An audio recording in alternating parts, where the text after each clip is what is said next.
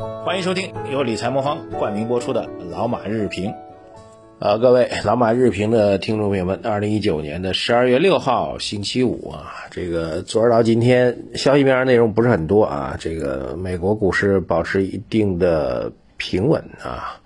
那么所以有几个进行中的事情呢，给大家来做一下通报吧。首先呢，今天啊，今天呢，严格来讲是昨天啊，昨天央行的。一千两百多亿的麻辣粉啊，就是中期借贷便利啊，这个将会到期啊。那么今天理论上来讲呢，央行应该会在十二月六号的时候会继续按照圈内的话叫做续作啊，继续做续作啊，就是会到期之后呢，你不能就收走了啊，货币资金不就紧了吗？这现在还是需要货币资金来逆周期嘛，所以应该会有续做。所以今天这个。宏观方面或者金融界比较关心的就是续作的麻辣粉啊，规模究竟是相当还是超越？然后更重要的一点，上个月在推出 MLF 的时候，实际上利率是微调了五个点，那么这次会不会继续的在原来五个点基础上继续的下调？这是今天啊关注金融市场、关注货币市场政策的这个各方比较关切的一个话题啊。当然，我们之前也给过预判。呃，总体来讲呢，货币政策，特别是利率政策，会遭到会受到 CPI 高企的一个影响啊。这个影响呢，其实还会继续持续下去。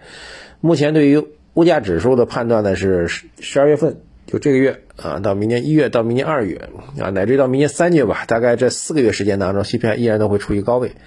但是。明年一季度走完之后，C P C P I 开始往下走，也是一个大概率的事情啊。所以对货币政策来说的这个焦灼纠结，大概在这四个月当中都会比较明显。所以在这四个月当中呢，你说微幅的调啊，因为我们照理说降一次息就是二十五个基点啊，我们没有那么降，我们五个点五个点这么降，小步慢跑也正常。如果你说不降嘛，毕竟 C P I 那么高，好像也正常，只是我们期待着。啊，你能够一点点的往下降着 啊，所以只能说啊，如果今天出现各种情况，那都算从央行货币操作来讲都是正常的。但如果能出现五个点左右的利率下调，那么可能给市场传递的这个货币宽松的信号会更加的强烈啊，这是我觉得这个第一个进行当中的一件事情吧。呃，另外一个这个比较重要的就是昨天大家知道整个科技板块走得很强，那这两天关于科技板块走强的研讨也非常多。呃，不知道各位怎么来看这个事情啊？我觉得对我来说几个点啊，这个首先科技板块是我们一直我们节目一直非常非常看好的这样一个板块。各位如果在我们的建议之下，这个从去年、去年、去年差不多是在，其实时间很长了，就给大家建议可以把这个投资重点转到科技概念当中来了。呃，如果大家在龙头品种没有选错啊，这个或者直接就配置 ETF 这种情况下呢，其实整个的科技板块的投资收益还是不错的。那今天呢，我觉得正好消面上没有什么太多的变化嘛，所以把科技再给大家讲一讲。我大概讲这么几个方面。第一个方面，这个科技作为一个中长期的配置品种，有两个重要的逻辑。A 逻辑，那就是整个中国经济要必须要有一个结结构上的转型，从以前依赖房地产为主吧，那么必须要转到科技创新当中来，这是一个历史性的必然啊，并不以我们的意志为转移，因为你转不成的话，经济就完蛋了啊，那只能转，只能不断的升级，升级的方向就是科技创新，这是 A 第一个逻辑。第二逻辑在当下这个时间节点，就是说白了就是五 G 啊所带动的科技的创新，将会带来翻天覆地的新的机会啊，所以在这个情况下，这个五 G 基础设施建设从一九年开始铺，到二零二零年、二零二一年将会出现加速进行的一个状况。啊，所以为科技创新又奠定了一个新的基础，在五 G 这个新的网络基础上，会产生出更多更多的科技应用啊。比如这两天跟很多人在聊，都很多都你听见都像是幻想。比如说在医疗医疗行业啊，救护车啊，现在我们救护车主要负责简单的一个一个救护，呃，或者比较紧急的是一个心脏的复苏，然后送上车赶紧送医院。但是将来在救护车上就可以完成远程的手术啊，小的手术。呃，这个手术其实就是要依靠这个，你大医生、手术医生不可能到现场嘛，对吧？那么他可以在医院远程的通过五 G 网络就可以完成小的手术啊，进行直接进行一些这个这个这个手术就可以操作了。原因呢也是五 G 的支持所以这这当然当然现在我们现在依然还是一个想象，但是未来都会都变成现实都不难啊，因为需要个网络支持嘛，需要个高清视频嘛，需要这个低延时，然后保证信号畅通嘛，对吧？否则你手术做一半信号没了，那不完蛋了吗？对吧？这这我觉得这是核心点，所以 A 逻辑就是中国。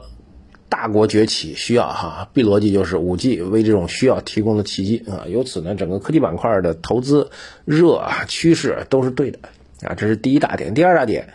在这情况下，是不是凡科技都是好投资标的？这我觉得也不尽然啊。作为普通投资人来说呢，其实我们还是需要下下定力去去研究的啊。简单的说，就巴菲特说的能力圈的概念嘛，对不对？能力圈还是很重要的。你能力所及的范围当中进行科技公司的投这这个这个研究啊，因为有的科技公司实际上虽然叫科技公司，但它整个产业呢具有一定的周期性啊，这个该涨的时候涨，该跌的时候跌，有点像这个钢铁跟建材，对吧？所以这块呢也是需要进行关注的啊。那么什么样的科技公司能够在未来五 G 的发展潮流当中获得更大的超额收益？啊，亦或是你就放弃个股，直接去做 ETF 投资。我我一直建议大家做 ETF 投资，就是因为很多科技板块、科技个股投资超过了我们能力圈范围，比较难。所以你做 ETF，最起码能够获得整个科技板块的平均的收益率。那对于大盘来说，已经获得超额收益率了。所以我觉得还是要秉持能力圈这个概念。好吧，这是第二大点。第三大点，在科技发展过程当中，绝不是一帆风顺的。部分公司由于现在给的估值偏高，将来掉起来也是很厉害。包括昨天盘面当中也看到，在尾盘的时候就炸板了，还有些科技板块就显然不如大消费那么明确嘛。原因就是可能大家读不懂，分歧会比较大。它的即便总的趋势上涨，它的波动幅度比类似于茅台这个嗯这这个酱油、醋茶、呃牛奶、空调。比起这些公司来说，它的波动还是要更加剧烈的。各位要思想上有准备啊！大概这几个点给大家做一下分享吧。